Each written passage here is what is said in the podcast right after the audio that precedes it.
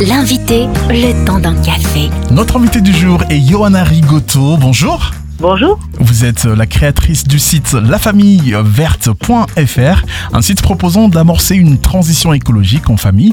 Et vous êtes aussi coordinatrice du réseau ambassadeur d'Arocha France. Alors pour commencer, faisons ensemble l'état des lieux sur le plastique en France. Où en sommes-nous à ce jour? Oui, alors euh, on sait tous que le plastique fait partie de notre quotidien. Il est pratique pour la conception de multiples objets, mais il est aussi très utilisé pour des emballages à courte durée de vie. Et alors le problème, c'est l'élimination des déchets plastiques. Pour les emballages en France, d'après des données de 2018, ce sont 26% des emballages plastiques qui sont recyclés. Le reste part à 43% en valorisation énergétique et à 31% à la décharge. On pourrait espérer que davantage d'emballages et déchets plastiques soient recyclés, mais en fait, il faut savoir que le recyclage des plastiques est très difficile à cause de leur euh, grande diversité.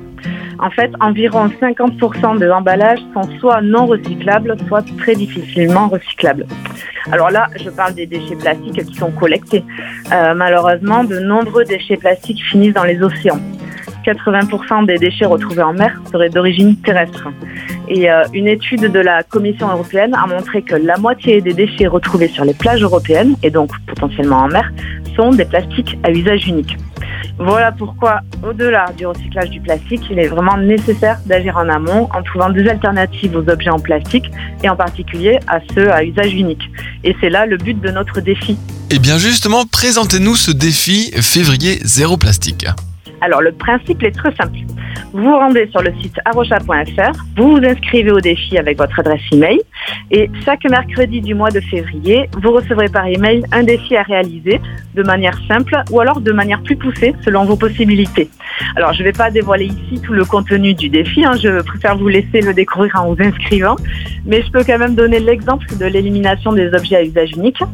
Euh, avec la loi anti-gaspillage, des progrès ont été faits sur ce point-là, mais beaucoup d'objets à usage unique restent en circulation. Et donc, le but d'un des quatre défis de février sera de repérer ces, objets qui restent encore chez vous et de leur trouver une alternative. Par exemple, euh, pour couvrir des plats, euh, le cellophane peut tout simplement être remplacé par un couvercle, un couvre-plat en tissu ou tout simplement les aliments peuvent être mis dans une boîte. Euh, pour chaque défi, on peut le réaliser seul ou à plusieurs. Et d'ailleurs, euh, c'est plus motivant de le faire euh, en famille ou avec des amis parce que c'est l'occasion d'échanger des idées et surtout de s'encourager mutuellement. alors, quelles sont les répercussions attendues suite à, ce défi-là? Très souvent, lors des interventions de sensibilisation faites par Arocha et par ses ambassadeurs, une question nous est posée. C'est que peut-on faire? Alors en fait, il y a une multitude de choses à faire concernant la crise environnementale et on peut avoir du mal à savoir par quoi commencer. Donc le défi février zéro plastique peut être un bon point de départ en amorçant des changements dans nos modes de vie, dans le quotidien des gens, y compris dans leur travail, à leur église ou dans leur association.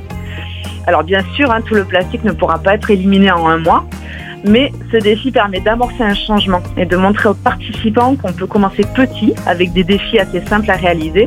Et après ça, bien sûr, on les encourage à poursuivre leur démarche au-delà du mois de février. Alors là, pour ce mois de février, on se focalise sur les impacts du plastique et des déchets plastiques en particulier. Mais en fait, on pourrait aller beaucoup plus loin. Par exemple, en s'intéressant à la démarche zéro déchet qui amène à repenser sa consommation en général.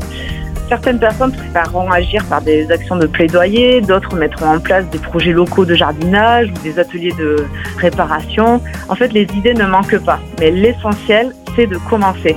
Et voilà, le défi, il est là pour vous encourager à ça, à commencer.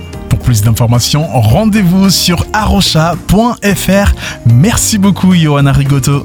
Merci à vous. Retrouvez ce rendez-vous en replay sur farfm.com.